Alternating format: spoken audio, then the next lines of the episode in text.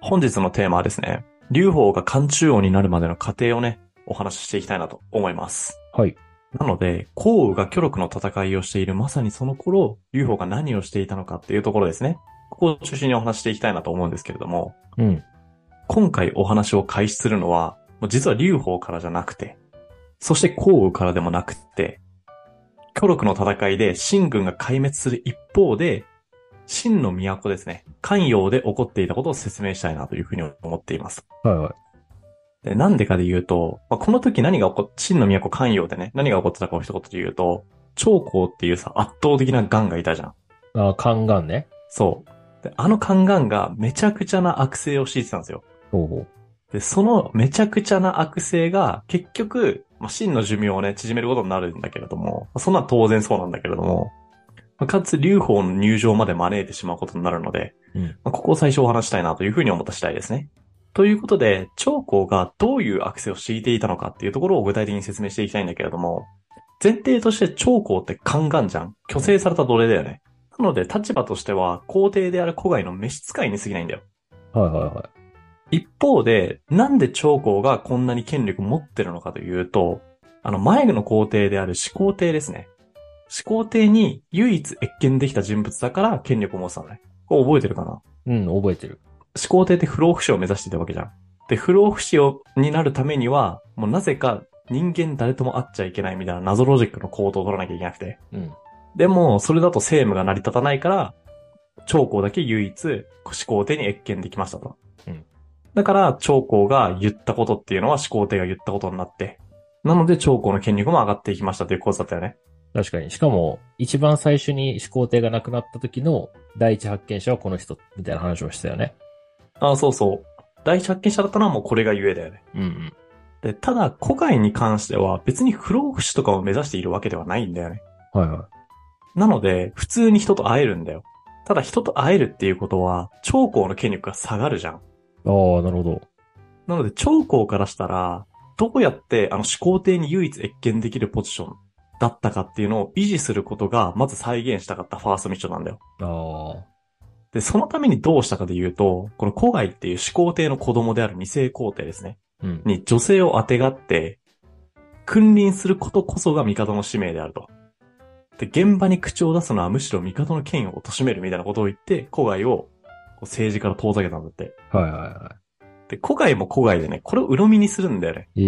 ええで、政治の表舞台から姿を消して、まあ、宮廷の奥に閉じこもって、こう女狂いするみたいな生活をずっと続けてたらしいね、この人は。うんうんまあでもこの結果、古外に唯一越見できる人物であるっていうポジションを長子は手に入れることに成功したわけじゃん。はい。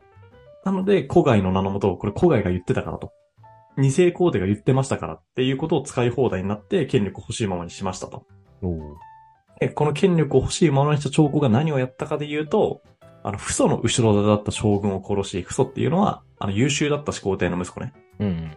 の後ろ盾だった将軍を殺して、で、反乱の予防策として、始皇帝の子供とその血族、そしてその血族に使える従者もろとも、もうみんな職員したらしえー、やばくねい。やばいよ、マジで。うん。でこの時に殺された人間の数はね、どう少なく見積もっても数千人っていう風に言われてるんだって。えー、そんな多いんだ。もうね、あ、中国の処刑って基本的にはもう一族みんな皆殺したから。そっかそっか。だから、こう、何幹から枝葉に分岐していく感じで、人数が倍々ゲームで膨れ上がったらこの人数になったらしいね。あ、でも関係者、本当に遡って全員いなくさせて、もうなかったことにするみたいな感じなの、思想的には。そう。で、しかも、直接の関係者だけじゃなくて、血が繋がってるっていう理由だけで殺してるからね。ああ、やばい。やばいよ、本当に。うん。だから一人殺そうと思ったら、多分その後ろにいる30人とか殺してるんだよ。いや、そういうことだよね。で、これ参考までにね、始皇帝の悪性として有名な噴書工場ですね。あの、思想統制のために、儒教学者をこう穴埋めにした事件。うん。で、その時に殺された儒者の人数っていうのは460人なの。うん。で、しかも一応にしろ始皇帝からすると思想統制っていうお題目があったわけじゃん。そうだね。一方で、今回長江に殺されてた人たちっていうのは自分たちには何の落ち度もないよね。うん。長江の権力を脅か脅かさないようにという理由だけで殺された人たちだよね。はそれが、噴書工場とは桁が違う数千人殺されているという、もう度を超えて悪質な政治を敷いていたわけですね、長い。い江はや、。そうだね。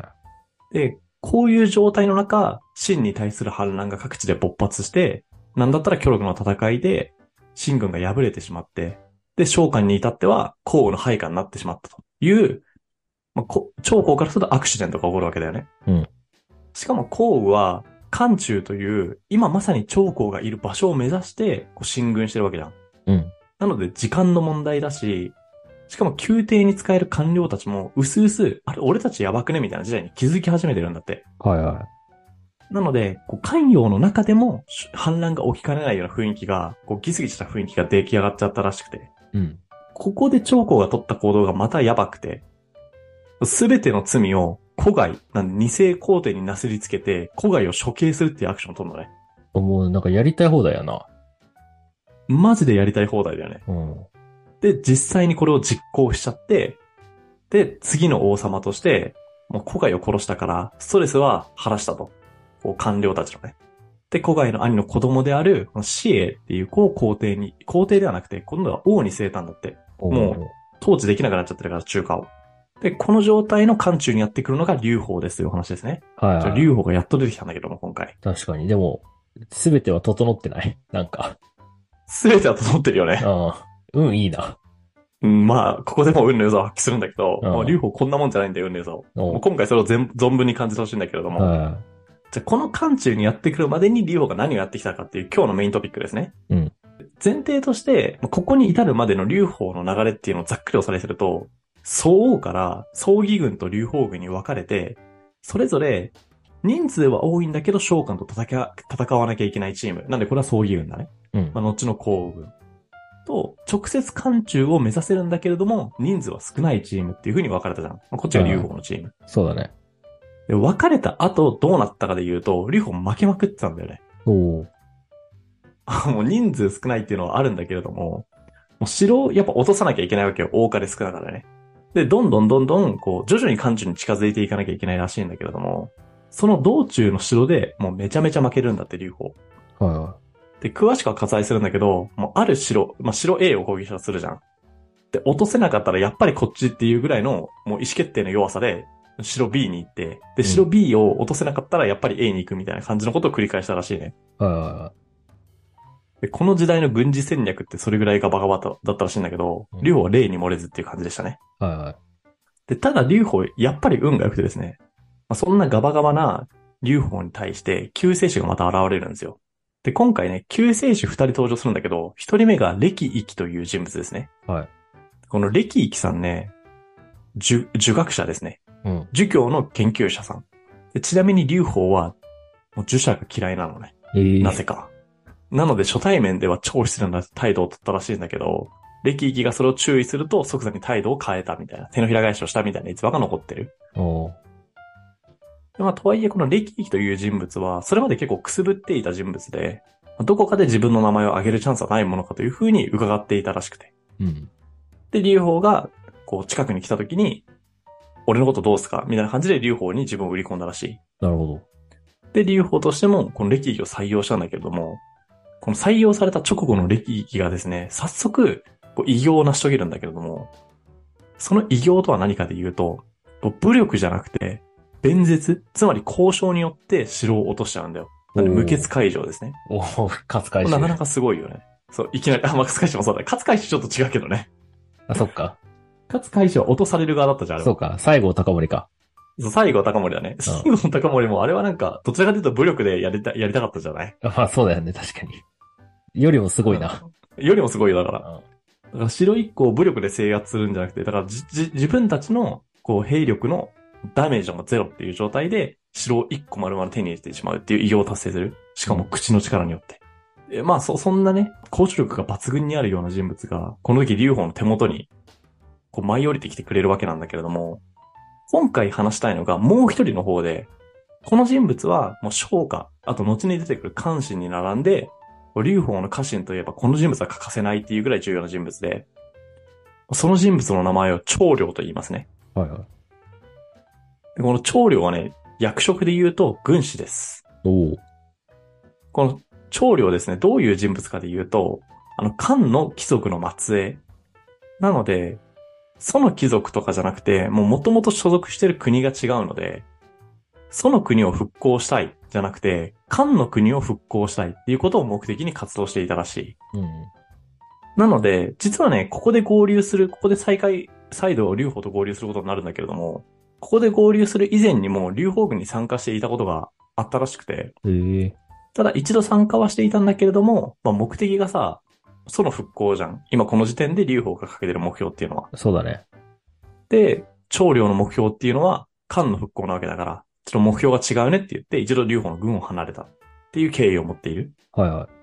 なんだけど、当時長領が拠点にしていた地域っていうのが、どうやら劉邦がこの漢地を目指す道中から結構近かったらしくてですね。なので劉邦は長領を再び配下に招き入れることに成功するんですよ。うん。で、これね、どうやって招き入れたかっていうのは諸説あるんだけれども、この劉邦がこう無理やり恩を売って、無理やり招き入れたみたいな話とかもあったりして、へえ。劉邦の人間を知っていると、まあ、ありえない話ではないなみたいは、ないことははい。思ったりしますね。ああ、でもそれだけ優秀だったってことでしょめちゃくちゃ優秀う、ん長領は。でさ、さっきさ、この時代の、こう、兵法とかってあんま大したことないみたいな話をちょっとしたじゃん。うん。こう、長領はね、戦略の文脈で初めてゲリラを使った人間らしいね。少なくとも東洋においては。で、それまでのゲリラって別にあるはあったらしいんだよね。こう、急に襲いかかるみたいな。うん。ただそれを戦略戦術っていう文脈にこう組み込んで駆使したのは長領がどうやら初めてらしいと。はいはい。いうぐらい優秀な人物。で、この時に長領が、こう、劉邦軍に合流したわけじゃん。うん。で、その時に何をやったかっていうところの代表例をちょっと二つだけ紹介するんだけれども、一つが、漢中にたどり着くまでの道のり。なので、ロードマップどこ通っていこうねみたいなやつを長領が大きく書き換えるんだよ。おお。で、これがなければ、劉邦はおそらく漢中入りできてなかったんじゃないかっていう風に言われている。すげえじゃん。すごいんだよ。でもこれすごいけど伝わりにくいよね。なんかそうだね。ロードマップを変えたって言われても、なんか元がどうなんだったとかね。まあ分かりづらいからね。いや、でもイメージとしては、多分ね、劉邦はもう、まっすぐ行くみたいな。最短距離でこう行く。普通だったらこう行くよ、ぐらいの戦略しか立ててなかったんだよ。うん。ただ、長領がやったのは、どこを通れば効率的に行けるのかとか、あとはどこを通れば、その兵力差が、をなるべく、こう開かずに倒せるのかとか、どれぐらい損害が少ないのかとか、そういうことを計算に入れていたらしい。へえ。やっぱ道のりをさ、やっぱ通る道のり変えるって大変よ。いや、大変だだよっね。て会社で言うと戦略変えるみたいなもんだからね。うん。その戦略をさ、まあ、以前所属していたとはいえ、新人がまた入ってきて、ね、書き換えちゃうんだよ。もう結構すごいことだと思いますけどね。伝わんないと思うけど。いや、でも相当でもさ、から信頼してたってことでもあるよね、両方が。あ、そうそうそう、まさにまさに。でも信頼はすごかったらしい、本当に。で、長領がやったもう一つのすごいことっていうのが、まあ、これもちょっと既視感があるんだけど、長領もね、交渉によって城を落としちゃうんだよ。おお。でこれもね、まあ、長領がすごいねって話もあるんだけれども、あの、長江いたじゃん。長領と長江ってややこしいね。あの、宦官の方ね。はいはい。で、あの長江のアクションが、この時に長領が交渉によって城を落としたっていうことに関わってきてですね。うん。まあ、さっき話したのってさ、長江が、こう、古害を殺して、その兄の子供である死英っていう人物を、こう、真の王様に据えたっていうところまでお話したじゃん。うん。で、劉邦が近くまでやってきているっていう風に知ってしまった長江が取った時の、取ったアクションが結構また悪質なんですよね。おうもう死英を殺して首を差し出すから、漢中王になった暁には自分のことを王様にして土地を半分くれっていう風に劉邦に持ちかけたんだって。 もう言ってることが全部あ、 あアホやな。 こいつマジやばいよね。やばいね。えなんだけど、今回はこのやりたい放題の手紙、劉邦に渡した手紙がですね、完全に裏目に出て、うん。長領はこの手紙を利用して無血解除させるんだよ。はいはい。だ当時、劉邦がいた、いや長領が無血解除しようとした城っていうのは、もう首都に近い場所なんだよね、この段階で。うん。なので、当然、そこを守る兵士も、もう喫水の真の兵士なんだよ。あんまあそうだよね。なので、真に対する忠誠心も高いし、うんで、そういう真に対して忠誠心が高い兵士に対して、さっきの手紙を見せたらしいんだよね。おお。そうなると、喫水の真の兵士だっただけに帰って、その宮中のありさまに絶望して、その門を開いたっていう風に言われている。まあこれは諸説あるんだけれども、おそらくそうであろうというふうに言われている。はいはでこうして、劉邦は、もうこれが最後の砦だったらしくて、孔よりも先に漢中に入場することができて、故に漢中王になることができたっていうところが、劉邦が漢中王になるまでのストーリーですね。い。うーん。どうでした聞いてみて。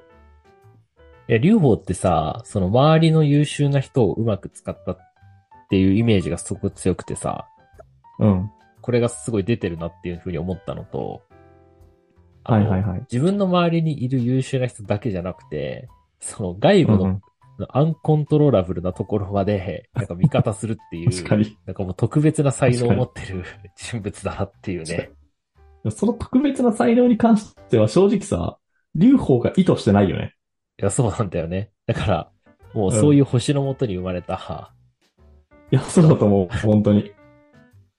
本当にそういう星のもとに生まれてるんだと思う、この人は。もうだから、いや、わかんない。再現性がちょっとどこまであるのかわからないけど、いや、ないでしょ、それで言うと。だからまあ自分の組織を、ね、うまくね、その調理とか採用して、うまくやってたっていうのは、まあ再現性あるだろうけど、そこから漢中王とかに上り詰めるのは、なんかまた別の話みたいいな。やまさにそうだと思うよ、本当に。そんな感じがするわ。だから、こう勝ち続ける軍隊を作るぐらいまではいけるかもしれないね。うん。その流法スタイルで行ったとしても。そうだね。ただじゃあそれが、もう漢中王になるみたいな。今だとどういう感じになるんだろうね。多分あれじゃないなんか財閥系の社長になるみたいなイメージだと思うよ。財閥系の商商社の社長になるとか、そういうレベルの話だと思うんだけあー。ど。あなんか気づいたら部下優秀すぎて社長になっちゃいましたみたいな。ーうん。え、多分もっとすごいな。しかも当時だと武力がものを言う時代だからね。そうだね。で、劉邦は戦争できないから。うん。こうと違って。だから謎だよね。